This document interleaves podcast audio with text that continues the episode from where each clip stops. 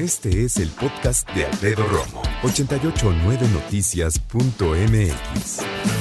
Con la llegada de la pandemia también hubo algunas otras reacciones emocionales de las personas, cambios de rutina, confinamiento, que todo esto agudizó la sensación que tenemos de depresión, de soledad, de desesperanza, de angustia, de ansiedad.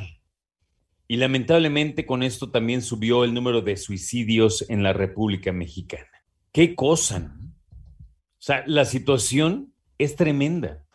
Siempre han existido, lamentablemente, los suicidios eh, prácticamente en todo el mundo. México de un tiempo para acá no ha tenido buenos números al respecto y eso quiere decir que hay muchas personas que se han quitado la vida. Pero déjame decirte por otro lado que eh, en una investigación de la Universidad del Valle de México, la doctora Nayeli Amaranta Arias, directora de Ciencias de la Salud del Valle en Campus Querétaro, dice que el aislamiento afectó diversas conductas, como la ingesta de alimentos, levantemos la mano, yo, de manera emocional, así como el aumento de consumo de sustancias alcohólicas y o tabaco. tabaco. Ahí, tabaco no, de repente chelas como que empecé a tomar el fin de semana, pero no tomaba tantas. Digo, no me borrachaba ni nada, pero sí, como que llegó un momento que decías, me voy a confinar, pues ibas al súper, te servías unas chelitas ahí en el carrito. Y sí, me eché algunas. Pero bueno, en el caso de la depresión, la ansiedad, la soledad, la desesperanza o el estrés, dice la doctora que estos problemas no surgieron en cuanto a la emergencia. Los síntomas, dice, ya existían, pero como no se trataron de manera oportuna, detonaron durante la pandemia y provocaron ya de plano un trastorno. O sea, hay personas que ya traían la ansiedad o la depresión y con la pandemia, con el confinamiento, detonaron peor. O hay personas que a lo mejor no traían algo tan severo, pero ellos o la familia son proclives, tienden a la depresión, a la ansiedad y eso sí existe, fíjate. Ahí que destaca la doctora la importancia de ver la salud mental como un padecimiento serio y como si fuera cualquier otro padecimiento, como si te doliera el estómago o como si te duele la cabeza, en fin, que requiere atención y tratamiento. También dicen que la tristeza y el llanto fácil fueron partos de la, parte de los cambios que se registraron en la pandemia y también con la conducta alimentaria que tenemos, los problemas de insomnio, los principales rasgos de la depresión. ¿Escuchaste? O sea, la depresión en este confinamiento por esta pandemia hizo que muchas personas alteraran su conducta alimentaria, comieran más o comieran menos, durmieran diferente, que durmieran más o durmieran menos, y también la tristeza y el llanto fácil. Si en algún momento te das cuenta que estás llorando por cualquier cosa y te das cuenta porque dices, ¿qué me está pasando? ¿Por qué estoy llorando por todo? Tiene que ver con eso. Tiene que ver con la desesperanza, con el desánimo. Y algunos, lamentablemente, han pensado, les, les ha atravesado la idea del suicidio.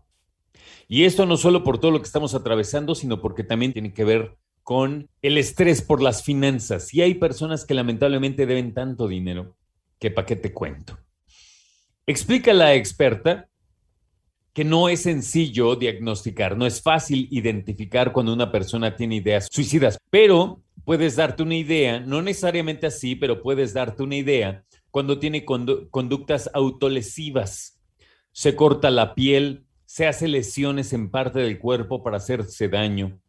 Conductas compulsivas, o sea que no puede dejar de hacerlo, como personas que no pueden dejar de hacer ciertas actividades, tener ciertos comportamientos. O sea, algo compulsivo es cerrar la puerta con llave tres veces seguidas, ¿no? Conductas depresivas también, sentimiento de tristeza, llanto fácil, pérdida de disfrute, de gozo, se quieren aislar. Ahora, ¿qué puedes hacer para estar mejor cada día?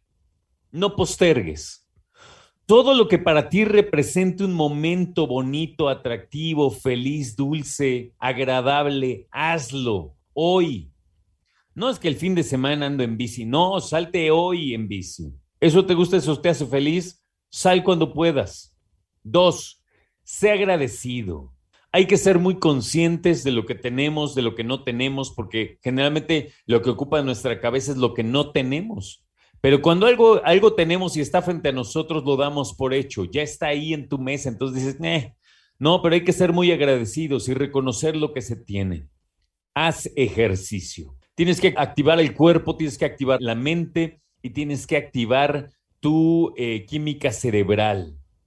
Sí, hacer ejercicio activa las neurotransmisores y hace que la química cerebral fluya, endorfina pura.